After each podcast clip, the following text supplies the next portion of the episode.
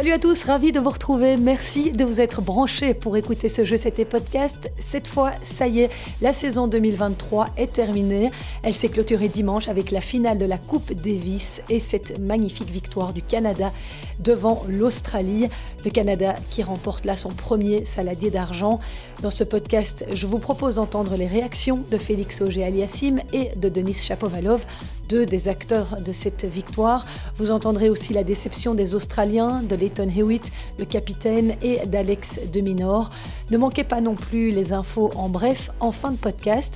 Je vous souhaite une très bonne écoute.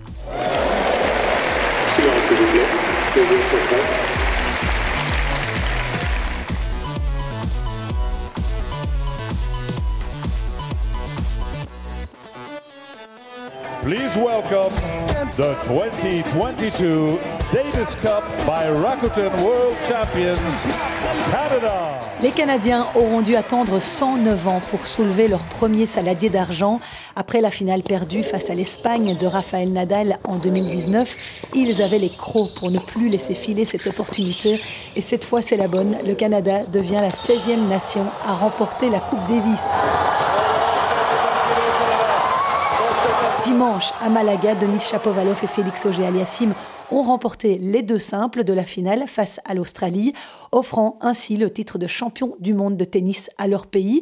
Et cette victoire relève du miracle en quelque sorte, puisque le Canada avait été éliminé 4-0 par les Pays-Bas au mois de mars lors des qualifications. Mais avec l'exclusion de la Russie, qui est tenante du titre en raison du conflit en Ukraine, eh bien, c'est le Canada qui a été repêché. Alors, les deux fers de lance de cette équipe sont des talents de la même génération, Félix Auger-Aliassime, 22 ans, et Denis Chapovalov, un an plus âgé. Ils ont grandi côte à côte et ont même déjà remporté la Coupe Davis. C'était chez les juniors en 2015. Ils étaient alors des adolescents. Je vous propose de les écouter se souvenir de ces moments. Évidemment, la vraie Coupe Davis est plus importante, mais à l'époque, nous étions des enfants et c'était aussi un rêve qui se réalisait. Je me souviens, on avait l'impression d'être des héros. On avait l'impression que c'était la vraie Coupe Davis. Et je me souviens que nous nous projetions de gagner cette compétition un jour. Donc se retrouver comme ça dans cette position aujourd'hui, on voyait Vasek Pospisil qui fait partie de l'équipe uh, depuis des années. Il a gagné uh, beaucoup de matchs. Je me souviens que je le regardais quand j'étais enfant. Et puis, euh, il y a les autres, les jeunes qui arrivent, qui jouent bien. Uh, C'est une équipe très particulière et j'espère qu'on pourra emmener cette génération encore plus loin.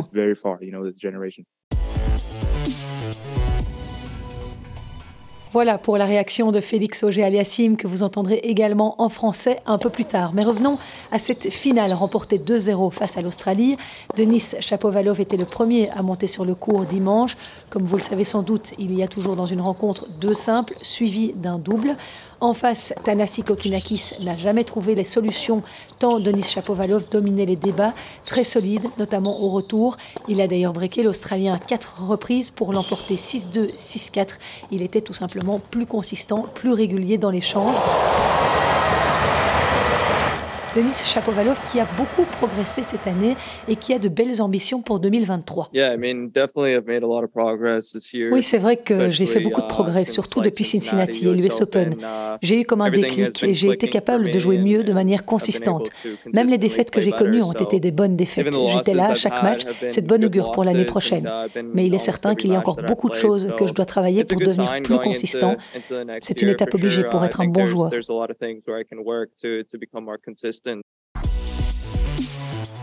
Dans le deuxième simple, Félix Auger-Aliassime a ensuite battu Alex Deminor 6-3, 6-4, mais le score ne reflète pas vraiment la rencontre parce que le Canadien a quand même dû s'arracher, il a dû sauver 8 balles de break pour parvenir à s'en sortir dans le deuxième face à la ténacité de l'Australien.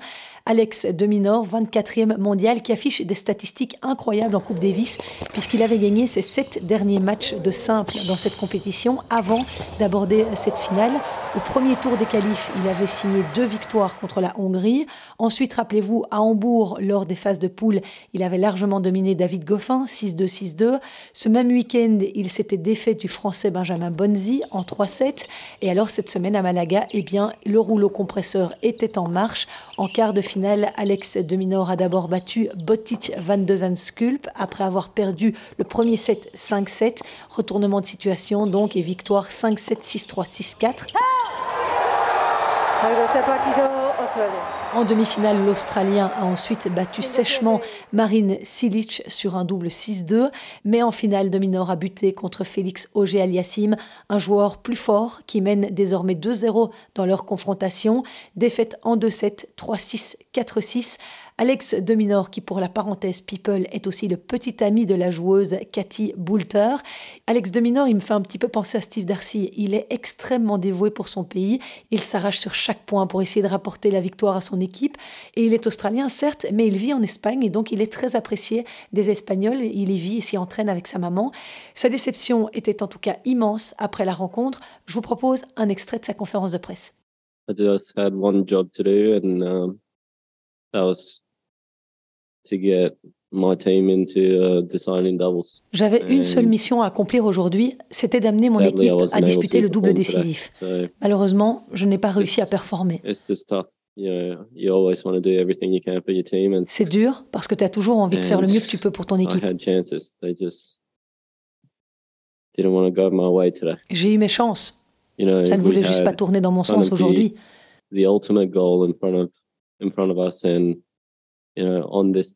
tenions notre ultime goal du bout des doigts et nous it's, n'avons uh, pas été capables d'y arriver. it's tough, but you know, so many Après, il y a tellement de joueurs de Coupe Davis australiens qui nous ont suivis durant toute l'année. Ils ont été là à chaque étape, même si certains n'ont pas joué ou qu'ils n'ont joué que certaines rencontres. C'est comme s'ils avaient été dans ces montagnes russes avec nous.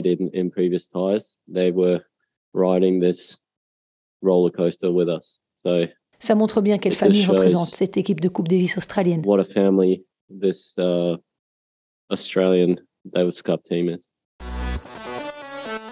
Et vous entendez toute la déception d'Alex Dominor, complètement abattu lors de cette interview. Pourtant, je vous le disais, cette semaine à Malaga, les Australiens ont été redoutables. Ils ont battu la Hollande 2-0 en quart de finale avec une jolie victoire en simple de Jordan Thompson sur Talon Grigsport. En demi-finale, l'Australie s'est ensuite défait de la Croatie 2-1 au terme d'un magnifique double remporté par Max Purcell et Jordan Thompson, encore lui, face aux redoutables Metkic et Pavic. Mais en finale, les Aussies ont été un peu trop justes pour les Canadiens. En regardant dans le rétroviseur, Leighton Hewitt était un fier capitaine dimanche soir, fier d'avoir atteint sa première finale de Coupe Davis depuis 2003. J'ai surtout mal au cœur pour les garçons. Ils se sont investis avec sérieux, ils ont travaillé, et ils ont tout très bien fait. Ils ont fait tout ce qu'on attendait d'eux en tant que staff encadrant. Nous sommes donc extrêmement fiers de leurs efforts, de leur engagement et de leur dévouement. Encore une fois, ils ont tout laissé sur le terrain. Ça ne s'est pas joué à grand-chose, malheureusement. Mais je ne pourrais pas être plus fier, et l'Australie entière devrait être fière d'eux.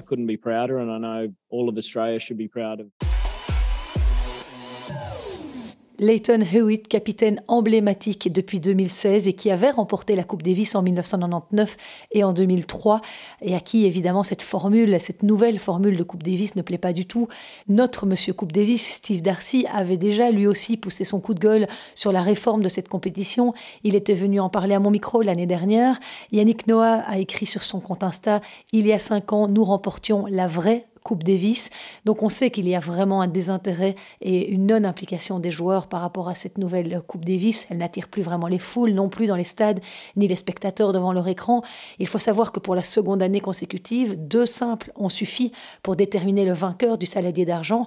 Une aberration pour Leighton Hewitt. Coming here this week, you know, I, I felt disappointed for the Dutch team, for example. You know, they En arrivant ici cette semaine, j'ai été très déçu pour l'équipe hollandaise, par exemple. Ils ont deux excellents joueurs de double qui travaillent durant toute l'année pour performer dans ce qui est censé être l'un des plus grands rendez-vous de l'année et ils ne jouent pas un seul match. Donc pour moi, ce concept, c'est un échec sur toute la ligne. Mais personne n'écoute et rien ne change. Certaines personnes mettent juste des bandages sur la plaie, mais ça ne fixe en rien le problème. Vous savez, à l'époque, je jouais avec l'une des meilleures équipes de double au monde, les Woodies. Ils viendraient jouer ici et ils ne joueraient pas un seul match. On n'en ferait pas une priorité. Je pense que ce n'est pas juste. I don't I don't think that's right.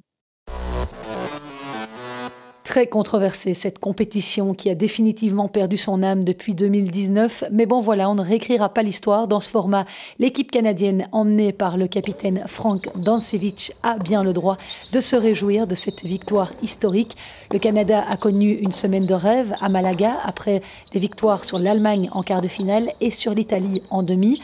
Alors contre l'Allemagne, ça a été un match rocambolesque. Jan Lennart Struff, qui avait battu Zizou Berks à Hambourg, a gagné face à Denis Shapovalov, 7-6 au troisième, 7-5 dans le tie-break.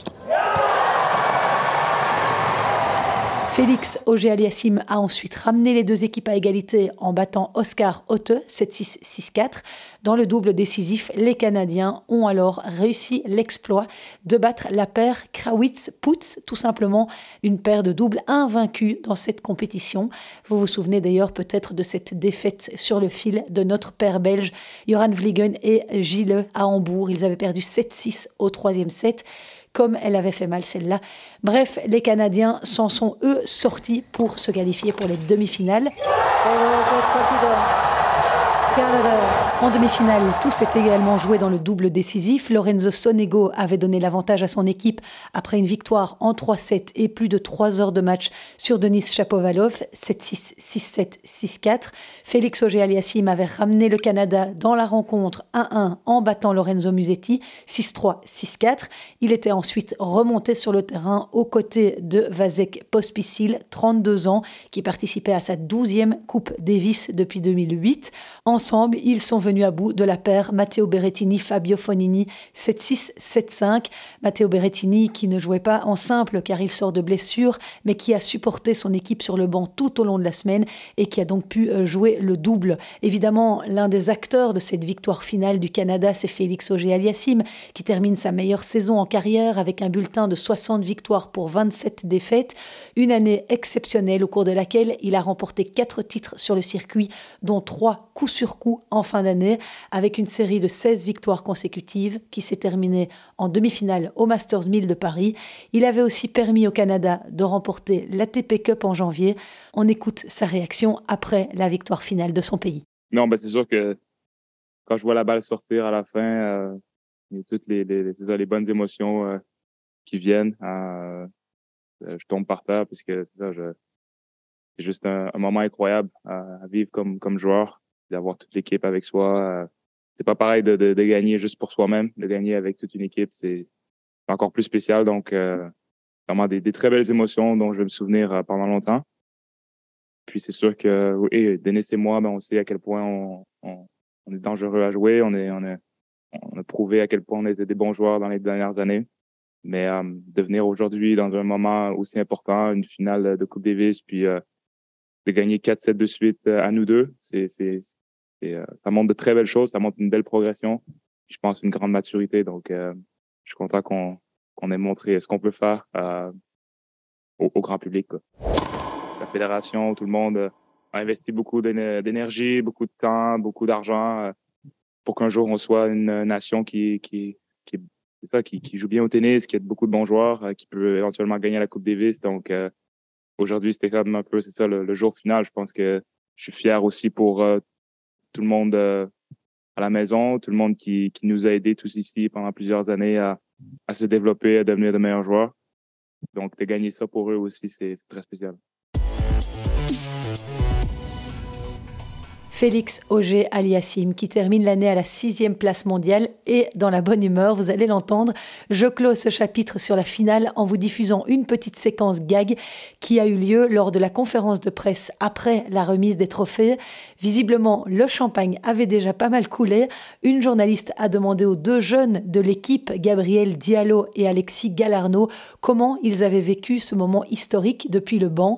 Ils se sont tellement époumonés à encourager leur partenaire qu'ils n'avaient plus vraiment de voix pour répondre ni l'un ni l'autre, ce qui a provoqué l'hilarité générale. I'm gonna try to speak, but uh, okay. Well, I think like. Uh,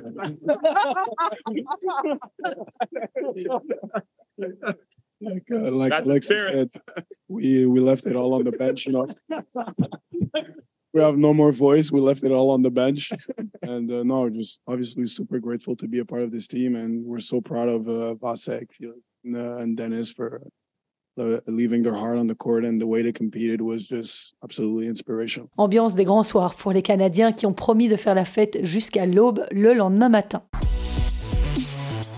Évidemment, il y a encore d'autres choses à épingler dans cette Coupe Davis. Les États-Unis n'ont pas été plus loin que les quarts de finale, battus par les Italiens, pourtant privés de leurs meilleurs joueurs, Yannick Sinner et Matteo Berrettini.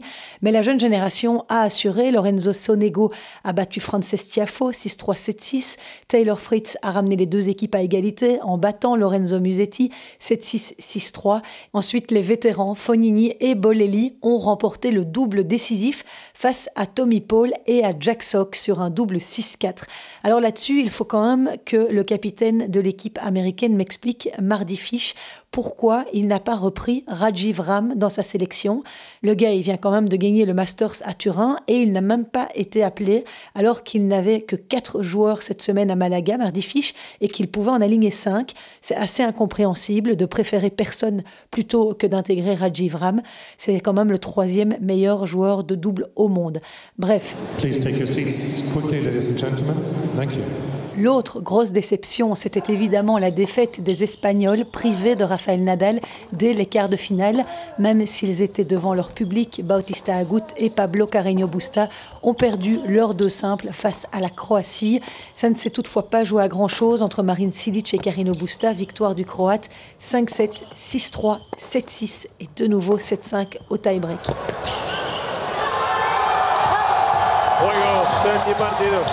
Voilà ce que je pouvais vous dire sur cette édition de la Coupe Davis. Et en marge de cette finale 2022, s'est déroulé le traditionnel tirage au sort en vue de l'édition 2023. Alors, l'équipe belge rencontrera début février la Corée du Sud. Le meilleur joueur sud-coréen au classement ATP est Sunwoo Kwon, 83e mondial. Je ne vais pas m'aventurer à citer les suivants, mais ils sont 255e et 361e au classement mondial. Il me reste quelques mois pour pratiquer mon coréen, je vous le promets, j'y arriverai. La bonne nouvelle, c'est que grâce à notre statut de tête de série, nous étions assurés d'éviter les grosses nations comme la France ou encore les États-Unis. La mauvaise, c'est que si l'on veut rejoindre la phase de groupe, il va falloir faire un long déplacement en février, juste après la tournée australienne. C'est rarement idéal. Il faudra évidemment voir si David Goffin sera motivé de faire le voyage. La France, elle, affrontera la Hongrie de Marton Fuxovics dans ses barrages. Sachez que les pays d'office qualifiés pour la phase de groupe prévue en septembre 2023 sont le Canada, l'Australie, l'Italie et l'Espagne. Du côté des infos en bref, nous avons appris cette semaine que le président de l'association polonaise de tennis avait démissionné de son poste parce qu'il était accusé de harcèlement sexuel et de violence par une députée polonaise au début des années 90. Elle avait 13-14 ans au moment des faits. Selon elle, d'autres joueuses ont aussi été victimes de comportements similaires de la part de ce monsieur Skripczynski, que la députée a qualifié de prédateur sexuel. Une commission d'enquête va être mise sur pied pour faire la lumière sur cette affaire. Le président en poste depuis 2017 a rejeté ces accusations. Évidemment, la polonaise Iga Swiatek, numéro 1 mondial, a réagi tout en précisant qu'elle n'avait pas été pour sa part victime de tels comportements. Elle estime que les instances dirigeantes devraient déterminer ce qu'il s'est passé et espère qu'elles s'en occuperont. Et puis l'année 2022 semble être celle des adieux sur le circuit. Un joueur de plus a annoncé qu'il mettait un terme à sa carrière en 2023.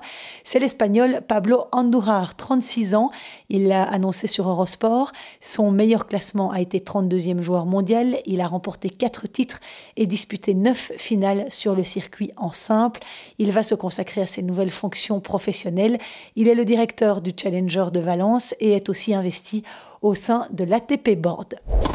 Enfin, ces deux résultats belges à vous communiquer pour clôturer. Amélie Van Imp a remporté le tournoi de double à Antalya dimanche en Turquie aux côtés de la taïwanaise Yu Yun Lee. Il s'agit du premier titre en double de cette jeune joueuse belge de 18 ans dans un tournoi ITF. En simple, elle avait été éliminée en demi-finale par la russe Ksenia Laskutova 2-6, 1-6. Cette performance lui a d'ailleurs permis de gagner 69 places à la WTA. Elle se retrouve ce lundi 730 mondial. Et l'autre beau résultat est celui d'Anne van de Winkel. Elle s'est offert un troisième titre au tournoi ITF de Monastir. Décidément, elle fait la passe de trois puisqu'elle s'était déjà imposée dans les deux précédents tournois organisés au même endroit en octobre et la semaine dernière. La finale s'est terminée ce lundi parce qu'elle n'avait pas pu se terminer la veille. Van de Winkel a dominé la taïwanaise Xia Yi Tsao 6-2 et 7-5. Espérons que ça continue comme ça pour la jeune joueuse qui s'est lancée sur le circuit pro juste après le tournoi junior de Roland Garros.